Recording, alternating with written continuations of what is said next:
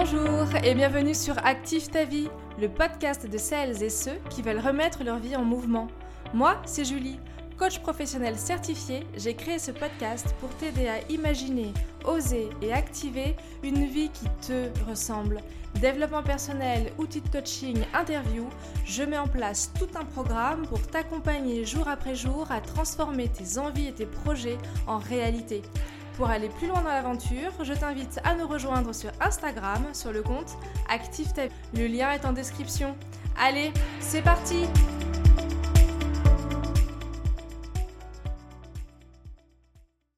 Dans l'épisode du jour, je reçois Audrey Breuer avec qui nous allons parler des blessures de l'attachement et de l'impact que cela a sur notre vie sentimentale et de la façon dont tu vas pouvoir évoluer tout au long de ta vie pour enfin avoir des relations plus épanouies.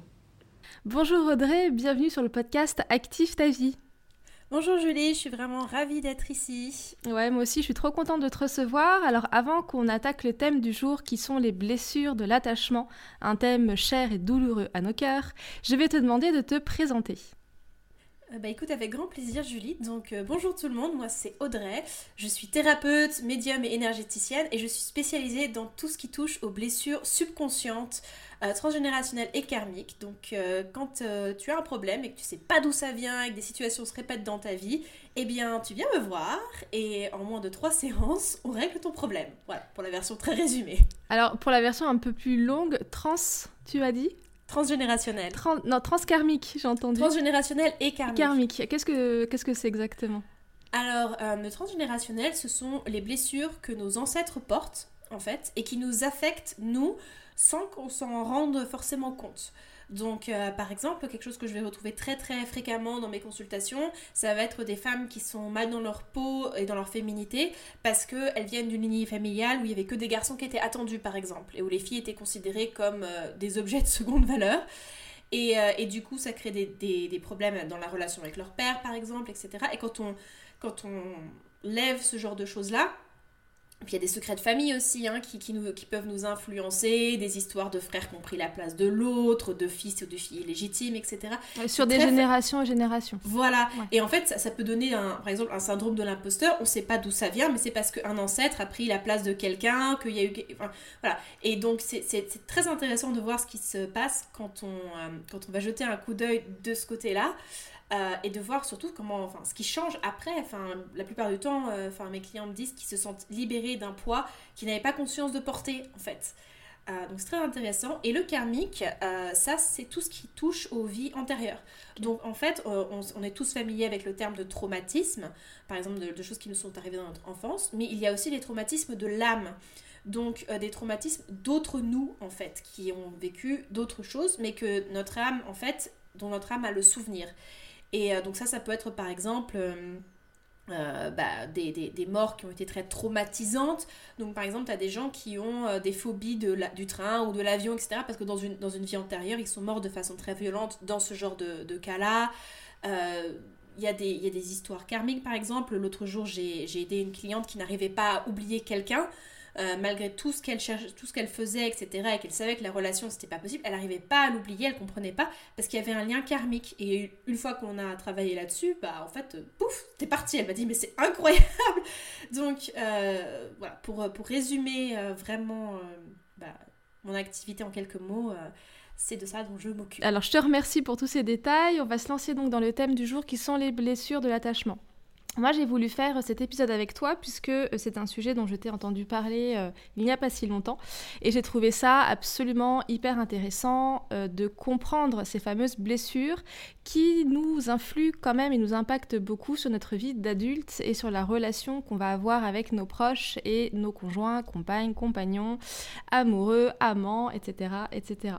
Et j'avais fait un épisode de podcast sur l'amour qui a ses limites et que ton cœur doit connaître et je trouvais ça hyper intéressant du coup de venir compléter euh, ce, voilà, ce petit thème love, entre guillemets, avec euh, ton expérience et ton expertise.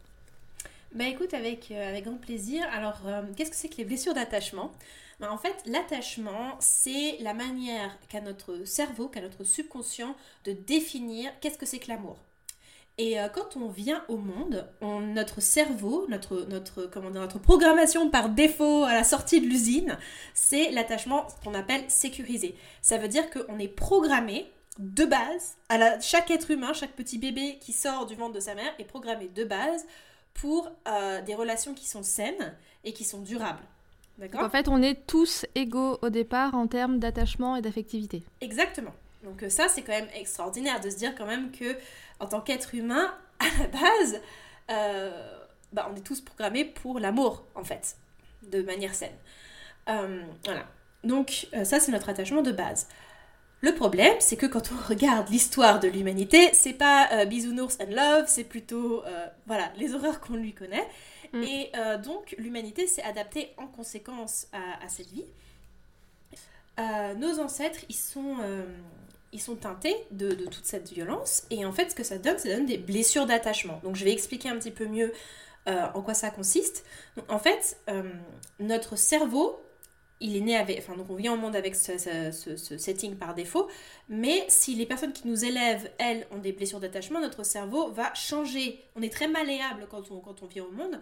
Notre cerveau va s'adapter. Donc, en fait, il va. Euh, il va créer de nouvelles conditions. En fait, il va changer sa définition de l'amour.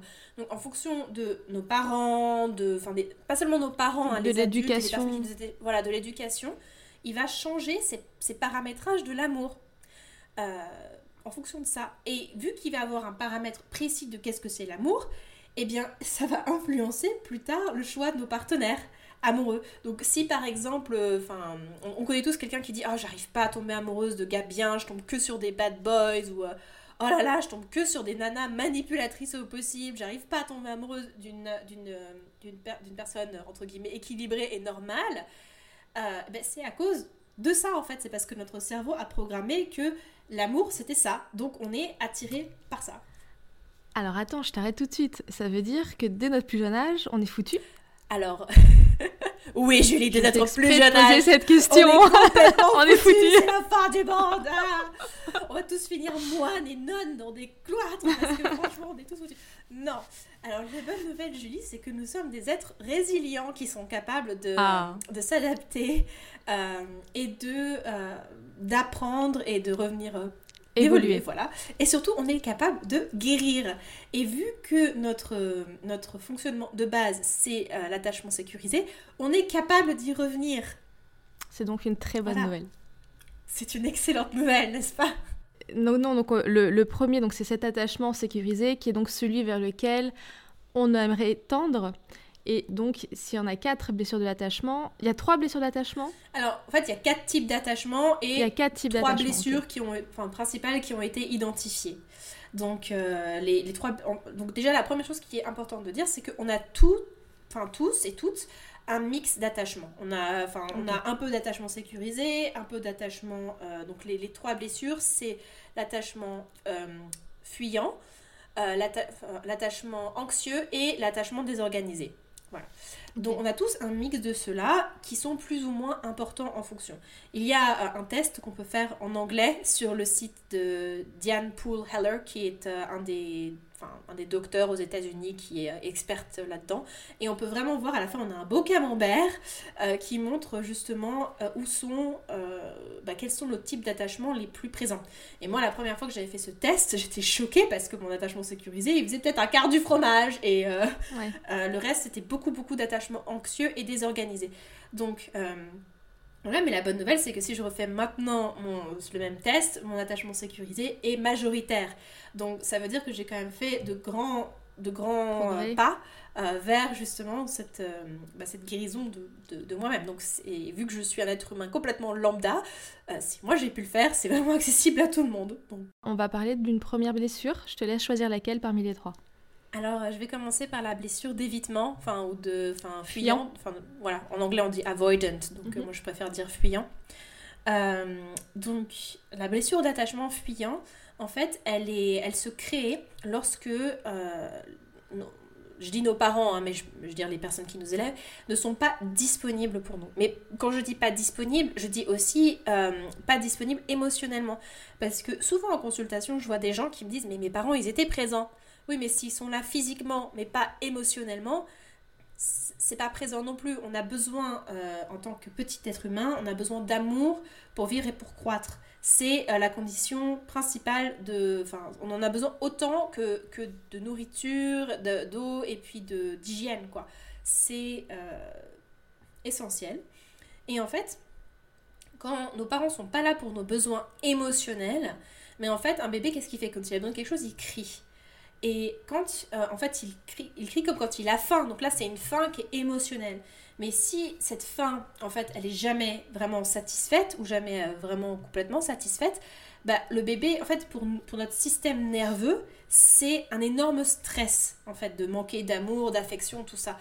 Donc, enfin, de manquer de quoi que ce soit d'ailleurs. Mhm. Pour un petit bébé, euh, chacun qui voit un petit bébé pleurer voit dans quel état ça le met, quoi. Enfin, c'est un truc vraiment, c'est intense. Bah, au bout d'un moment, le, notre système nerveux, pour nous protéger, bah, il va, entre guillemets, couper les câbles de l'alarme. C'est-à-dire qu'on va plus ressentir cette faim. Donc on aura toujours faim d'amour, d'attention, d'affection, etc. Mais on ne le sentira plus. Donc il y aura une sorte de, déconnexion, en fait, de nos besoins et de nos sentiments qui va avoir lieu pour pouvoir s'adapter, justement euh, bah, euh, à, notre, environnement, et survivre. Voilà, et, voilà, exactement. Et puis, enfin, beaucoup de. Enfin, on a aussi euh, enfin, beaucoup grandi.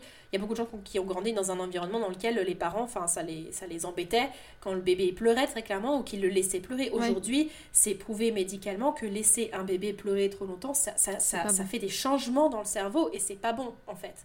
Donc, euh, voilà, c'est. Euh, et alors moi j'avais lu, alors je, je malheureusement je saurais pas remettre exactement la source euh, et la date, etc. Mais il y avait eu un, un, test qui avait été fait par un roi. Euh, on en avait déjà discuté un petit peu. Je trouve ça intéressant de le dire, qui voulait voir si l'enfant était capable tout simplement de grandir par lui-même. Donc il avait pris 10 bébés nouveau-nés. ces 10 bébés, on les avait laissés quelques temps, on leur donnait juste à manger.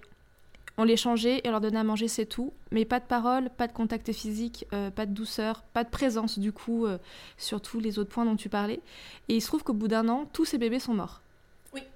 Donc ça rentre bien, enfin ça, confirme bien ce que tu dis de l'importance euh, d'être présent pour les besoins basiques, mais aussi les besoins émotionnels d'un enfant. Tout à fait. Il me semble que c'était un, empereur austro-hongrois ou quelque chose comme ça, dans le, au XIIIe siècle, qui avait fait cette, enfin, cette, euh, cette expérience, mm. parce qu'il voulait découvrir le langage originel de l'être ah humain. Ah oui, voilà. Ouais, c'était ça. Mais, euh, euh, ce qui est ironique, c'est qu'effectivement, tous les bébés viennent au monde avec un langage de base. Enfin, ils ont cinq sons qui veulent tous dire la même chose, mais ça, c'est un autre thème. Oui, fascinant. Mais oui, on a besoin, on a vraiment besoin d'amour pour, pour grandir. Donc, euh, qu'est-ce qui se passe quand un enfant avec un attachement, qui développe un attachement fuyant, grandit Exact, ouais, j'allais y venir. Et euh, il tombe amoureux. Oui. Donc, pour cet enfant, euh, qui devient donc adulte, la normale, enfin, l'état normal, c'est de ne pas recevoir d'amour. D'accord? Pour lui, c'est ça la normalité. Donc, ça donne des gens pour qui l'intimité, c'est extrêmement stressant. Pourquoi est-ce que c'est extrêmement stressant? Parce qu'ils n'ont pas les câbles qui sont connectés pour être connectés à eux-mêmes. Donc déjà, se connecter à eux-mêmes, à ce qu'ils ressentent, à leurs besoins, c'est dur. Mais alors après, se connecter à quelqu'un d'autre, mm. oula mm. Oulala. Donc ça va être des gens qui vont par exemple, typiquement, fuir quand le partenaire a des émotions trop intenses parce qu'ils ne savent pas quoi faire. Ils ne savent pas comment réagir. Ils sont, complètement dépassés. Ils sont là, mais qu'est-ce qui se passe? Enfin, ça, ça pète dans tous les sens. Il y a des émotions. Moi, j'ai pas ça. Enfin, ah, oui, c'est normal que t'aies pas ça. C'est tout coupé chez toi. Donc, euh, et en fait, c'est un fonctionnement qui est très courant dans notre société parce que combien de fois en grandissant est-ce qu'on entend il faut contrôler tes émotions, il faut te détacher de tes émotions, etc. C'est très très très typique de l'attachement fuyant. Mm, mm. Euh, de cette, déconnexion justement à nos, à nos sentiments et à nos besoins profonds. Euh, donc euh, voilà. Et ce qu'il y a aussi, c'était que pour ces petits bébés, ça a été traumatisant de, de, comment dire, de faire face en permanence à j'ai besoin d'amour et je ne reçois pas d'amour. Et donc les gens qui ont cet attachement fuyant, ils ont une peur terrible de revivre cette même douleur. Et eh oui, bien sûr. Donc donc leur, leur système, dès qu'ils vont se rapprocher un peu trop de quelqu'un, hop, c'est de fuir. Voilà, leur système, ça va être de fuir. Donc, euh, typiquement, par exemple, euh, euh, les partenaires qui vivent très bien en relation à distance, qui vous disent, enfin, ouais, moi je me sens super à l'aise là-dedans, ceux qui ont tendance à, à, fuir ou à rompre au premier truc, C'est vraiment genre leur, c'est leur système qui leur dit alerte danger, puis il y a un truc qui se passe dans leur cerveau et puis ils sont là, clac. Bon bah ok, on se casse. C'est genre on abandonne la mission. Mm. Ça va être aussi des personnes qui vont s'investir dans des relations entre guillemets superficielles, peut-être. Oui aussi beaucoup parce que justement ça les ça les rassure. Mm. C'est quelque chose, enfin leur système il va leur dire bon ben là on est, on est en sécurité, ça demande pas d'intimité, donc en fait on ne on risque pas d'avoir cette souffrance. Mais paradoxalement, il y a toujours ce désir hein, d'intimité parce que c'est un désir qui est humain et très profond. Donc ça ne veut pas dire que les gens qui ont euh, cette, blessure d'attachement euh, ne veulent pas d'amour. Bien au contraire, c'est juste que pour eux, c'est extrêmement frustrant parce que ils ne savent pas comment faire. C'est, ils, sentent qu'il y a quelque chose là qu'ils veulent, mais c'est aussi quelque chose qui les terrorise en même temps. Donc c'est très très très... Euh, compliqué, mhm. euh, bah, bah, justement pour eux et puis aussi pour leurs partenaires, parce qu'ils sont en mode, mais moi j'ai envie qu'on soit intime et puis toi tu te casses. Enfin, ah, du coup, ce que je te propose, c'est qu'on regarde justement, parce qu'on en avait discuté, donc un partenaire euh, qui va être donc avec un attachement fuyant va avoir tendance à attirer à lui des personnes avec un attachement anxieux. Alors du coup, je te laisse présenter euh, ce deuxième attachement. Oui, juste avant de présenter l'autre attachement, j'ai envie de dire une petite précision. Oui. Euh, qui, qui, me paraît importante. Quand on se met en couple, on a tous cette, cette, euh, cette phase qu'on appelle la phase lune de miel, où tout va bien, tout est fluide, tout est beau. Et en fait, au bout de genre, enfin quand on emménage ensemble, ou genre au bout d'un an, bah, ça commence à être un vrai bordel. Mm. Pourquoi est-ce que c'est comme ça? Eh bien, il y a une explication, ma chère Julie. Dis-nous. Euh, l'explication, c'est que en fait, jusqu'à à peu près un an de relation, ou alors par exemple quand il y a un engagement concret comme d'emménager ensemble, notre cerveau ne voit pas notre relation comme une relation intime. C'est encore dans la phase de test. Donc notre cerveau il dit bon ben voilà, on est dans une relation test, mais c'est pas encore sérieux. Une fois par contre qu'on a passé cette barre de à peu près un an de relation ou qu'il y a un engagement, notre cerveau va dire ah ok on peut officiellement mettre ça dans le tiroir relation euh, intime donc, ça veut dire qu'il faut que je sorte mon programme d'attachement. Eh oui. Voilà. Et c'est à partir de ce moment-là que notre cerveau va insérer, entre guillemets, euh, le CD, quoi. Enfin, va, va mettre le programme en route. Et c'est pour ça que ça pète. Et c'est pour ça que. Combien de fois est-ce que j'entends au bout d'un an, mais je reconnais plus mon partenaire Enfin, qu'est-ce qui se passe Et c'est parce que c'est justement là que les blessures d'attachement se mettent en route. Et du coup, bah, d'un seul, enfin, seul coup, il y a tous ces problèmes qui sont là. Et, euh, donc, enfin, c'est, Moi, ça me... Moi quand, j'ai, quand, j'ai, quand j'ai entendu ça la première fois, je me suis dit, mais c'est pour ça, en fait. Et j'ai trouvé ça absolument fascinant. Euh, voilà, donc euh, ça me semble important de le dire parce que quand on rencontre une personne, on dit pas euh, bonjour, je me présente, Audrey, attachement anxieux. Oui. Bonjour, c'est Pierre, attachement fuyant. Ah, c'est cool. Non, ça fonctionne pas trop comme ça. Mm. on se rencontre en tant qu'être humain normaux entre guillemets avec avec une page blanche et on trouve ça fort formidable. Mais effectivement, on ne peut pas savoir ce qui se passe euh, plus loin. Euh, voilà. Donc, l'attachement anxieux, qu'est-ce que c'est? L'attachement anxieux, il se met en place lorsque on grandit avec des parents euh, dont l'expression de l'amour change en permanence. Elle n'est pas fixe. Donc on a des parents qui sont lunatiques, qui changent beaucoup d'humeur, dont les exigences sont très difficiles, voire impossibles à satisfaire. Euh, voilà, donc souvent aussi, une autre chose que je, que je tiens à dire, c'est que les blessures d'attachement se reproduisent. C'est-à-dire que quand euh, nos parents ont eux-mêmes les, blessures d'attachement de leurs parents, hein, donc ça impacte aussi nos relations avec nos, enfants. Euh, dans l'attachement anxieux, les parents sont impossibles à satisfaire. L'enfant, il va automatiquement regarder qu'est-ce qui va m'apporter de l'amour, qu'est-ce qui fait que mon comportement est bon ou mauvais, parce que l'enfant, il doit apprendre pour s'intégrer à la société. Or, devant des parents qui sont inconsistants dans leur affection, l'enfant il sait jamais est-ce que ce que je fais c'est bien, est-ce que ce que je fais c'est mal, comment est-ce que le parent va réagir, etc. Et à cause de ça, il va focaliser son attention en permanence sur le parent. Mhm. Vraiment à analyser chaque micro-signal de ce parent euh, pour savoir de quelle humeur il est, comment est-ce que je dois m'adapter euh, à mon parent pour être en sécurité, pour recevoir de l'amour. À cause de ça, l'enfant ne sait jamais s'il est aimé. Vraiment, parce que vu que ça, a l'air de changer toutes les, toutes les 10 minutes. Mm. Donc, euh, enfin, je veux dire, 10 minutes, euh, il y a 10 minutes, maman, elle m'aimait, maintenant elle me crie dessus. Qu'est-ce qui se passe? Enfin, j'ai rien fait. Donc, euh, pour eux, ils ont besoin en permanence d'être rassurés qu'ils sont aimés parce qu'ils n'ont jamais cette certitude en fait. Et de deux, parce qu'ils sont en permanence focalisés sur l'extérieur, ils n'apprennent jamais à se réguler eux-mêmes. Donc ça veut dire qu'ils ne sont pas connectés avec eux-mêmes, ils n'arrivent pas à, réguler leurs émotions et donc du coup ils se laissent complètement envahir euh, à cause de ça. Et euh, c'est typiquement le genre de personnes qui vont vouloir tout faire pour les autres, plaire aux autres, etc.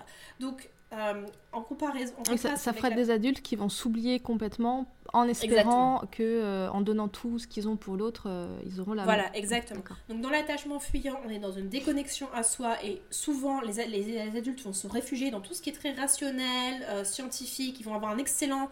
parce qu'il y a toujours un avantage hein, à quelque chose. Hein, il y a toujours un bénéfice à une situation. Voilà. Voilà, donc le bénéfice de l'attachement fuyant, ça va être vraiment un côté très rationnel, analytique euh, de pointe. Et puis c'est aussi euh, forcément des personnes qui, euh, vu qu'elles sont complètement déconnectées, bah, elles vont pas être trop sujettes au stress. Donc pour des situations où il faut être résistant au stress, c'est une bonne chose.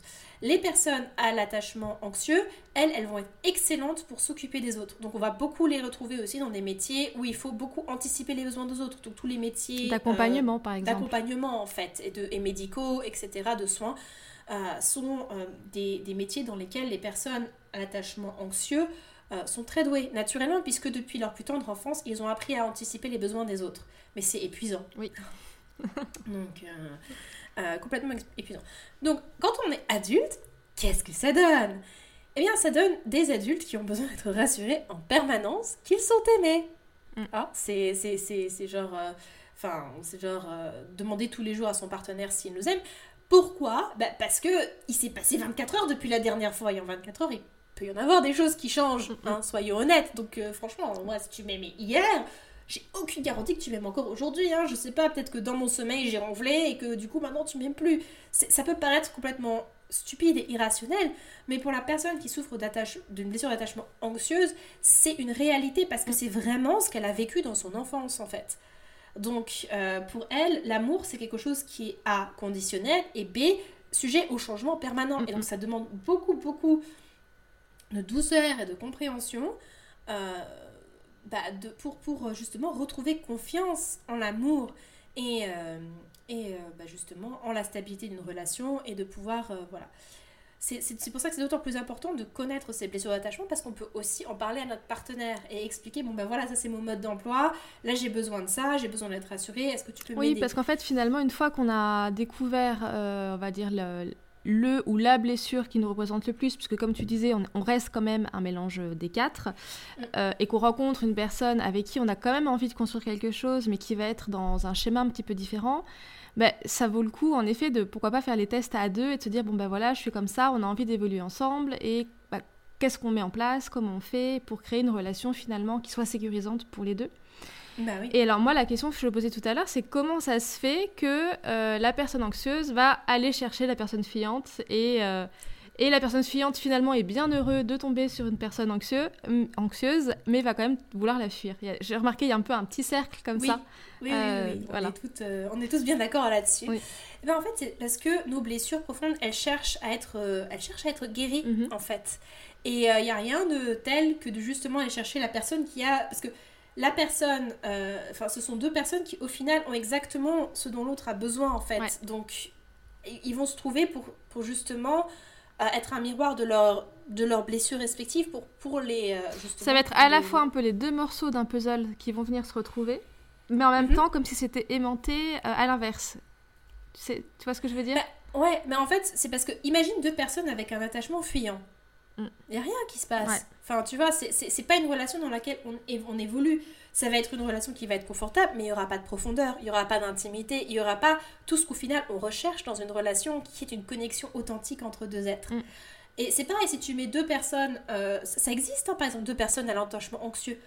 Tu sais, c'est les genres de personnes qu'on appelle les inséparables, les gens qui ont des relations fusionnelles, et on est là, oh, dans les.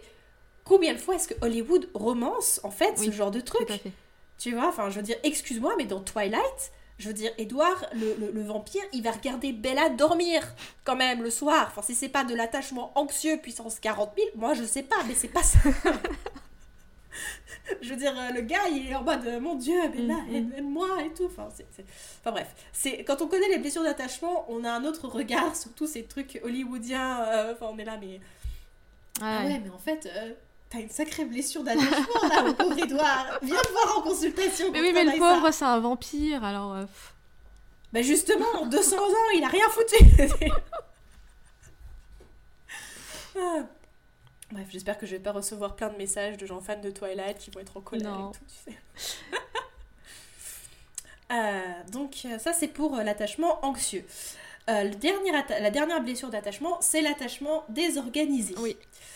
L'attachement désorganisé, c'est quoi? C'est tu prends de l'attachement anxieux, de l'attachement fuyant, tu mets dans un shaker et tu fais clic clic clic clic tu mélanges bien le tout et tu as de l'attachement désorganisé. C'est un mélange des deux. Euh, comment est-ce que cet attachement désorganisé se crée? Bien en fait, cet attachement désorganisé, il vient, euh, il vient euh, se développer lorsque nos parents sont à la fois la source de réconfort et une source de danger.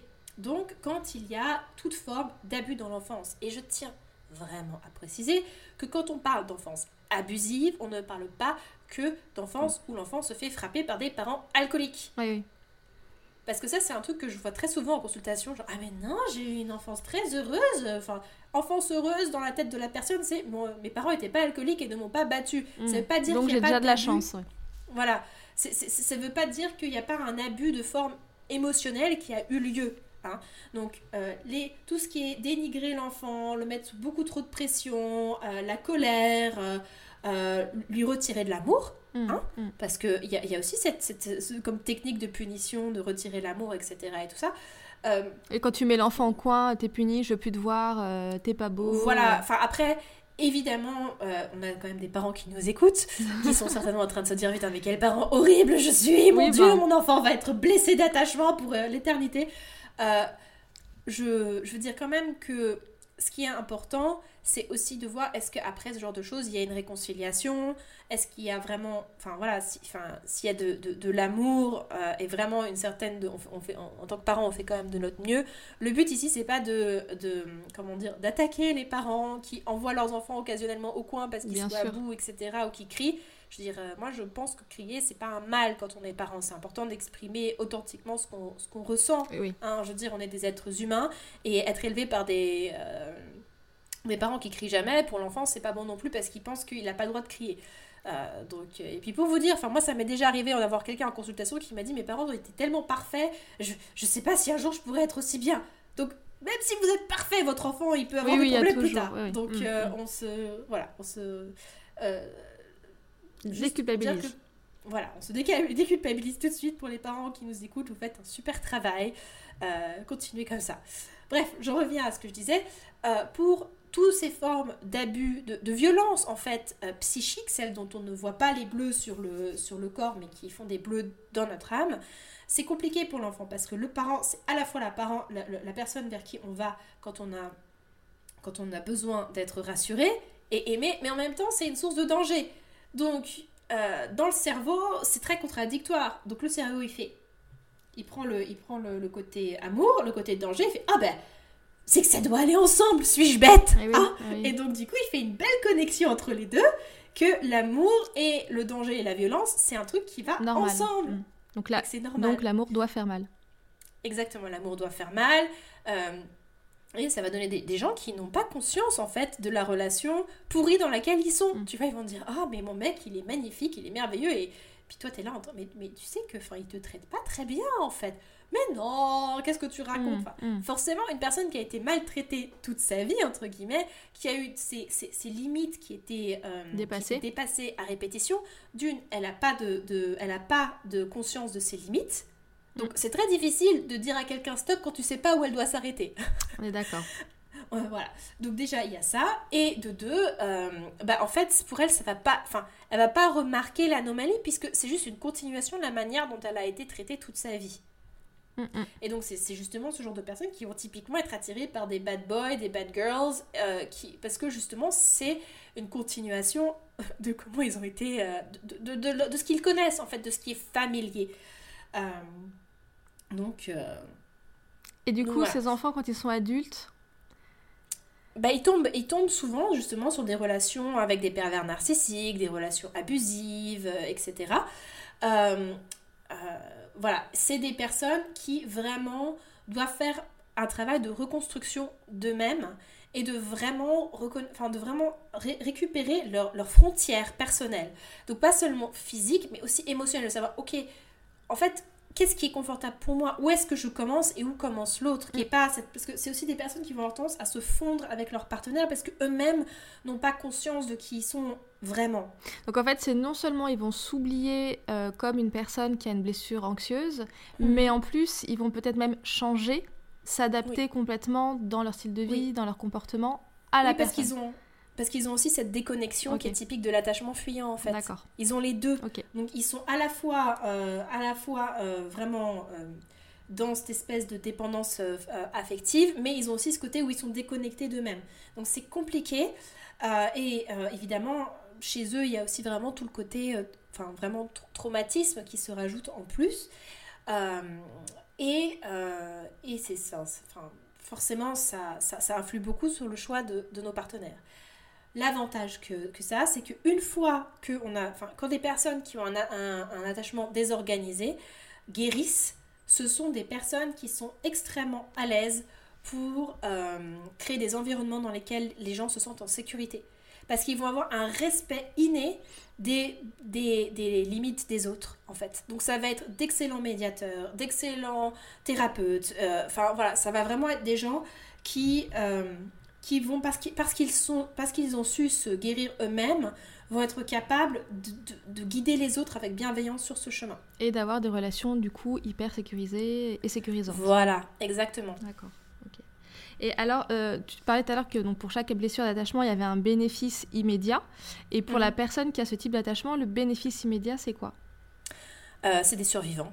Ouais. C'est vraiment, des, vraiment des, des, experts en survie, en fait. Donc, en euh, survie affective. Oui, voilà. Mais je veux dire, c'est enfin c'est des gens qui, qui, ont vraiment en fait qui, qui, qui, qui, développent. On, ne le voit pas forcément tout de suite parce que typiquement on, va toujours dire que les personnes qui sont victimes d'abus etc c'est des personnes qui sont faibles. Mais en fait c'est pas vrai. Je suis d'accord avec toi c'est pas vrai. parce que parce que d'une les personnes qui sont euh, les manipulateurs etc et tout c'est des gens qui ont besoin d'énergie eux-mêmes. Donc ils vont pas aller voir quelqu'un qui est faible et qui a pas d'énergie. Ils vont aller voir quelqu'un qui est fort. Mais c'est pour ça que souvent on constate que les personnes qui sont manipulées hommes ou femmes c'est souvent des gens justement on se dit mais c'est pas possible que cette personne mhm. se fasse avoir de cette façon parce que elle est, euh, elle va être euh, solaire ou il va être hyper intelligent. Enfin, je veux pas stigmatiser homme ou femme dans les relations, donc. Euh, mais à chaque fois, mais c'est pas possible, pas, pas mhm. toi. Bah si, bah, en fait. Eh justement mm. toi. Mm. Parce que justement, bah, quelqu'un qui, est, qui, qui, qui, qui, a ce, un manipulateur, c'est quelqu'un qui a un trou à l'intérieur de lui. Mm, donc il va chercher pour combler ce trou, il va aller euh, chercher une personne qui a beaucoup d'énergie à revendre. Si tu as faim, tu vas pas aller euh, demander à manger chez un mendiant, tu vas aller chez quelqu'un qui, a beaucoup, beaucoup d'argent. Bah, c'est pareil. Donc en fait, les personnes qui ont euh, cet attachement désorganisé, même si à première vue on pourrait dire qu'ils sont faibles, en fait ils sont très très forts parce qu'ils ont développé une résilience et une survie à des choses et impensables en fait, euh, à laquelle on ne songe pas. Et euh, d'ailleurs c'est vraiment important d'arrêter de penser qu'une personne qui est blessée, c'est qu'elle est faible. Une personne qui est blessée et qui est toujours vivante toujours aujourd'hui, qui vit avec ses blessures courageusement, c'est un survivant, mm. une survivante. Mm, mm. Et c'est quelqu'un qui mérite vraiment notre, euh, notre respect et, euh, et, puis, et puis notre compréhension en fait. Et on est tous blessés d'une manière ou d'une autre. Il faut arrêter ce tabou que d'être blessé, c'est être faible. Vraiment, c'est, ça n'a aucun sens. Ah non, je suis d'accord avec toi. Et bah écoute, c'est super, super intéressant. J'ai mille questions qui me passent à la minute depuis tout à l'heure. Je suppose que les personnes qui écoutent ce podcast sont en train de se dire Oh là là, mais dans quel cas je suis? Oh là là, mon Dieu, comment je vais faire? Euh, là, Tout à l'heure, tu disais qu'en effet, quand on est parent, il faut aussi déculpabiliser euh, de ce qu'on a pu faire en étant bah, jeune parent. Euh, étant moi-même presque jeune parente, c'est des choses et je me dis Oh là là, mais est-ce que je fais bien avec mon enfant, etc. Mais en effet, encore une fois, quand tu le sais, bah, tu fais un peu plus attention. D'où l'importance de s'occuper de soi, de prendre soin de soi et de, justement d'aller guérir un peu ces, blessures-là. Moi, je ne connaissais pas la troisième blessure. Je savais qu'il y avait des gens fuyants, qu'il y avait des gens anxieux. Et la troisième blessure, quand tu m'en avais parlé, et là, comme tu le racontes, ça me fait tilt un petit peu quand même. Et ce qui est drôle, c'est que je pense à plein de personnes dans mon entourage, et je me dis quand même, on est tous un petit peu... Enfin, y a, personne ne passe vraiment à travers. Est-ce qu'il y a vraiment des personnes qui sont 100% directes sur un attachement sécurisé ou pas du tout? Euh, je pense qu'on est tous sur un mélange parce que de toute façon, même si on grandit dans une famille avec un attachement sécurisé, notre système scolaire, par exemple, enfin les, les, relations qu'on a avec les autres, etc. Elles sont pas, euh, je veux dire, pour être sur un attachement 100% sécurisé, il faudrait que notre société en tant que telle, elle soit sécurisée. Ce qu'elle n'est pas, tu vois. Enfin, je veux dire, euh, euh, moi je pense que le, le, monde est le reflet de, de notre intérieur, en fait. mais en fait, quand on grandit dans un environnement qui est sécurisé, et un environnement qui est sécurisé, c'est quoi? C'est un environnement dans lequel, en fait, on va, on va autoriser l'enfant à avoir ses émotions. On va, on va, c'est aussi un environnement dans lequel les parents vont, vont s'excuser, par exemple. Ils vont dire bon ben voilà, je suis désolée, il s'est passé telle ou telle chose. Euh, c'est un environnement dans lequel les parents travaillent sur leurs blessures. Moi, je, je travaille beaucoup avec les, les, enfants, surtout en bas âge, euh, qui ont des, des, des, problèmes. Et en fait, euh, dans, dans, dans, de très nombreux cas, le problème de l'enfant et du bébé est attaché à un problème chez un des deux parents, en fait. Et quand on travaille sur le parent, le comportement de l'enfant change drastiquement. Et c'est ça qui est extraordinaire mm, aussi. Mm, mm. Euh, donc surtout, il, il n'est jamais trop tard en fait pour se réconcilier euh, avec, euh, avec, avec notre enfance en fait. Et, et nos enfants sont des êtres qui, qui, ont un amour pour nous qui est, qui, qui, qui est très très grand. Et je pense très sincèrement que euh, si on vient les voir vraiment dans une démarche de voilà, je, sais que j'ai cette blessure, l'enfant déjà ça le rassure parce qu'il sait que le problème vient pas de lui. Donc euh, ça c'est quelque chose qui est très très important. Et un attachement sécurisé, en fait, il va apprendre à l'enfant à se réguler lui-même. Ça va être un attachement qui va accompagner l'enfant dans euh, la découverte de son être. ça va être un, attachement qui va respecter ses limites, mm, en fait. Mm. Donc, voilà, je veux dire, euh, je vais donner un exemple très simple, mais combien d'entre nous ont été, euh, entre guillemets, poussés, enfants, à faire la bise à des parfaits inconnus qu'on ne connaissait pas? Je veux dire, c'est quelque chose aujourd'hui euh, qui est... Enfin, aujourd'hui, on le fait plus, ou, beaucoup moins, mais je veux dire, enfin, notre génération, c'était un truc typique, et puis moi, j'aimais pas ça, enfin... Et... Donc c'est ça passe par des petites choses, mais je pense que déjà avec toutes les, toutes les études scientifiques qui ont eu lieu les dernières années, on s'est rendu compte de beaucoup de choses sur le fonctionnement de notre cerveau dès le plus jeune âge, et donc ça nous permet de, de, changer notre comportement. Euh, c'était des choses que nos parents, nos grands-parents ignoraient complètement en fait. Oui, bien sûr. Alors du coup, il y a quand même des choses qui sont très positives dans tout ce qu'on a dit depuis le début. La première, c'est que peu importe euh, bah, la blessure d'attachement que tu vis aujourd'hui, un mélange des trois, mais il y en a peut-être une prioritaire par rapport aux autres, c'est qu'il y a à l'heure actuelle, à l'instant T, des bénéfices. La deuxième bonne nouvelle, c'est que c'est quelque chose qui peut évoluer une fois que tu en as pris conscience, et si tu en as envie, tu peux venir un petit peu changer la donne pour avoir des relations plus saines et plus épanouies, et donc plus sécurisantes avec l'autre. Du coup, Audrey, ce que je vais te demander, c'est de nous donner deux, trois conseils pour euh, venir remettre un petit peu d'équilibre dans tout ça. Euh, voilà, pour qu'on puisse repartir à la fin de cet épisode avec, euh, comme d'habitude, de quoi mettre en place des choses. La première chose que je vais dire, c'est faire un travail avec un... Enfin, si vraiment on se reconnaît beaucoup dans ce que je viens de décrire, un travail avec un thérapeute, c'est essentiel. beaucoup de gens ont du mal à aller voir un thérapeute, mais en fait, quand on va mal physiquement, on va voir un médecin. Pourquoi quand on a une blessure de l'âme, on n'irait pas voir un thérapeute? Surtout que c'est quelque chose que je dis souvent. Travailler avec un thérapeute, ça permet pas seulement d'aller plus, enfin, de, guérir, mais ça permet surtout d'aller beaucoup plus vite. Parce que le thérapeute va être capable de vraiment dire, ok, on va, c'est, exactement de là que ça vient, on va travailler là-dessus, et du coup, on évolue beaucoup plus vite que si on reste seul dans son coin, etc. Euh, la, première, la deuxième chose que je vais dire, ça va être de vraiment euh, d'apprendre, de s'observer soi-même au quotidien, en fait. Donc de, de, repérer quand est-ce qu'on rentre dans la réaction qui est typique à notre blessure. Parce que, en fait, c'est comme quand nos blessures, elles s'activent, c'est comme quand on a une blessure et qu'on met du sel dessus, ça fait réagir tout de suite, et puis, enfin, voilà. Donc, c'est de vraiment observer quand est-ce que cette blessure se manifeste le plus. Donc ça, ça va être très, très, très... Euh, Euh, important parce que pourquoi? Parce que ça permet de mettre de la conscience là où il y avait une réaction. Et plus on met de conscience sur une réaction, plus ça nous permet de mettre d'espace dedans et de justement après de dire mais attends est-ce que j'ai vraiment envie de réagir comme ça en fait? Euh, le, troisième, euh, le, troisième conseil que je vais donner, c'est vraiment d'éduquer, d'en parler avec son partenaire en fait. Et vraiment de dire voilà écoute moi j'ai cet attachement là. Euh, donc moi, c'est ce que je fais avec mon partenaire. J'ai un attachement, j'ai un mix d'attachement anxieux et désorganisé. Euh, moi, j'en ai parlé avec mon partenaire et je dis bon ben voilà, enfin là, franchement, moi j'ai besoin de mon système nerveux. Enfin, on s'est disputé, il est complètement euh, mhm. voilà dans. Voilà ce qui se passe chez moi, voilà comment je me sens. Voilà, voilà ce qui se passe chez moi. Est-ce que tu peux me rassurer là-dessus?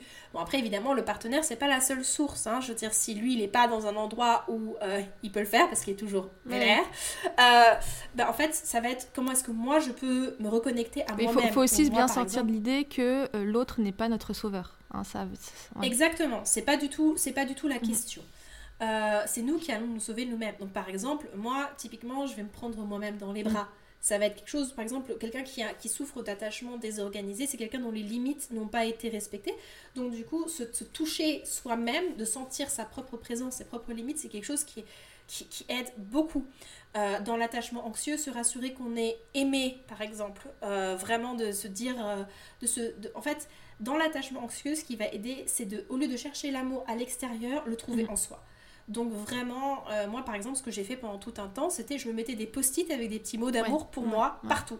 Ça peut sembler complètement niais, mais non, ça, fonctionne, ça, fonctionne. Ça fonctionne vraiment. Et, par exemple, se faire des bisous à soi-même. Mm.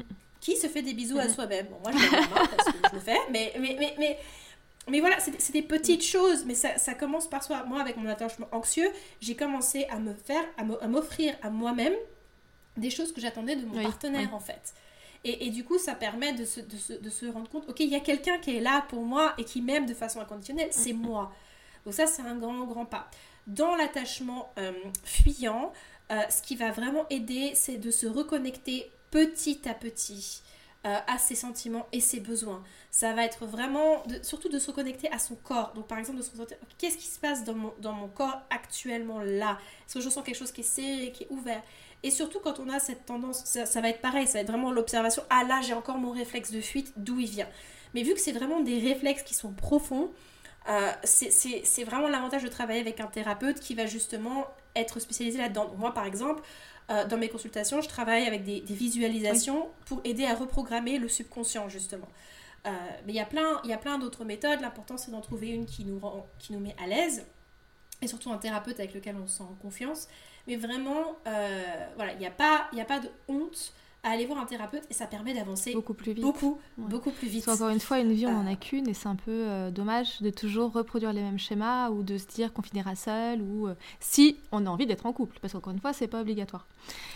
Pas et l'autre chose, donc je crois que j'ai encore deux questions à te poser finalement. la première, c'est qu'en effet, donc euh, quand on parle de couple, euh, on a encore cette image euh, un homme, une femme, un peu judéo-chrétien, le couple un peu qui dure dans la durée. S'il y a un peu de conte de fées en plus, et à la Hollywood, c'est merveilleux. Mais finalement, une fois qu'on a découvert tout ça, on se rend compte que c'est hyper compliqué d'arriver à cet objectif-là incroyable jusqu'à la fin des temps, etc. Est-ce que du coup, ça permet pas de redéfinir finalement ce que c'est une relation fonction de nos types de blessures d'attachement Oh, c'est une excellente question que tu poses là, Alors en fait, euh, la première chose que j'ai envie de dire, c'est que dans le schéma hollywoodien, ce qu'on voit, c'est des relations qui sont passionnelles, explosives, avec des grands pics, ça mhm. monte et ça descend, c'est dramatique à souhait. Mais en fait, c'est ultra malsain.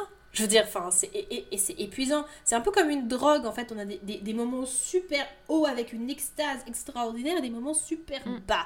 Et, et, qui, nous, qui nous détruisent complètement. Et en fait, quand on travaille sur nos blessures d'attachement et qu'on tombe sur une relation qui est à peu près saine, bah, en fait, moi, mon premier, enfin, j'en parle totalement ouvertement, moi, mon premier réflexe, ça a été de me dire, mais, mais je m'ennuie. Puis en fait, enfin, je veux dire, de, me dire, je, je, m'ennuie. Puis après, ça a fait tilt, j'étais en mode, oh, mais je suis dans une relation saine, c'est pour ça. Oh mon dieu Et puis j'étais super contente parce que du coup, il n'y avait pas cette espèce de, de, montagne russe qui était complètement épuisante et j'étais dans une relation, enfin, dans une relation dans laquelle on, il y, a un, il y, a un, respect de, de, de ma personne. Mon partenaire s'excuse. J'étais là, mais la première fois qu'il s'est excusé, mon réflexe ça a été presque de pleurer. J'étais en mm. mode putain, mais c'est quand, même, c'est quand même grave. Euh, mais, mais, mais voilà. en fait, ce qui, ce qui, les relations, c'est quelque chose qui est à la fois très simple et très compliqué, mm. complexe. Et, et en fait, je pense que ce qui, ce qui va déterminer la longévité d'une relation, c'est pas forcément le bonheur, ça peut être aussi tout simplement ce qu'on a à vivre avec cette personne peut se terminer au bout d'un certain temps. C'est un choix. Pour une raison qui... Oui, c'est un choix. Et puis, et puis euh, euh, ce qu'il y a aussi, c'est que parfois, il y a, y a, un moment, en fait, euh, enfin, moi, je ne sais pas comment l'expliquer autrement, mais moi, à chaque fois que mes relations mes précédentes se sont terminées, j'ai senti qu'il y avait quelque chose qui se détachait, en fait, et que c'était le début de la fin. Donc après, on s'y accroche plus ou moins. Euh, mais c'est sûr que de travailler sur nos blessures d'attachement, ça change nos relations.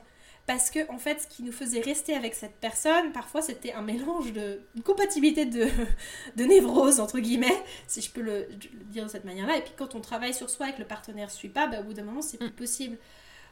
Et, du coup, tu vois, c'était ma, ma, dernière question. En effet, c'est, tu parlais tout à l'heure, il y a des manipulateurs, il y a les victimes, enfin, etc. Mhm. Si les deux personnes, euh, parce que malgré tout, au départ, il y a forcément une base d'amour, il y a forcément une évidence, il y a une attirance au tout départ dans une relation, une mhm. envie d'essayer de faire quelque chose on évolue, on se fait du mal, parce que c'est souvent le cas. Euh, et, si les deux personnes se rendent compte de leurs blessures euh, et qu'elles travaillent, est-ce que du coup c'est possible de continuer sur le même chemin avec cette personne-là ou pas du tout? Alors moi je pense qu'à partir du moment où les deux partenaires ont vraiment cette volonté de prendre soin du lien, parce que ce dont il s'agit tout simplement c'est ça, c'est quelle est, quelle est l'importance du lien pour moi, pour nous? Est-ce que, est que chacun d'entre nous a envie de cultiver ce lien? Si vraiment les deux partenaires ont envie de cultiver ce lien, tout est possible. Vraiment, vraiment tout, tout, tout est possible. Après, mon expérience aussi personnelle avec les manipulateurs, c'est qu'ils n'ont pas envie de travailler sur eux. Ils ne s'excusent pas et euh, très typiquement, le problème, c'est toujours mm. l'autre. Ça va être. Euh, enfin, moi, je me souviens que quand j'étais dans une relation avec, euh, avec un père narcissique, quand je lui ai demandé allons voir quelqu'un ensemble, il m'a dit vas-y toute seule. Oui, oui, J'étais là, il fait de toute façon, c'est toi le problème. Oui. Et voilà. Je sens que. Je, je sens qu'on parle d'expérience là, voilà. Voilà, donc en fait, il faut que les deux partenaires soient vraiment prêts à prendre soin du lien. Si pour un des deux partenaires, le lien n'est juste une source de confort, il n'a pas intérêt à ce que ça change. Donc forcément, c'est... Euh, c'est euh, c'est vraiment c'est ça qui, qui, brise au final plus le cœur en fait c'est que quand on quand il y a un partenaire qui décide justement de, de prendre ce cheminement et que l'autre ne, ne, refuse de bouger au mmh. final euh, ça, c'est quelque chose qui est extrêmement douloureux. Mais le fait de travailler sur nos propres blessures et d'aller à leur rencontre, bah, ça, ça permet au final de, de, de trouver, de, de trouver après. Euh, c'est pour ça que c'est aussi important, même si on est célibataire, de travailler sur ces blessures d'attachement parce que ça nous permet après de trouver un partenaire qui est dans une démarche similaire à la nôtre en fait. Ouais, les énergies s'attirent. Euh, exactement.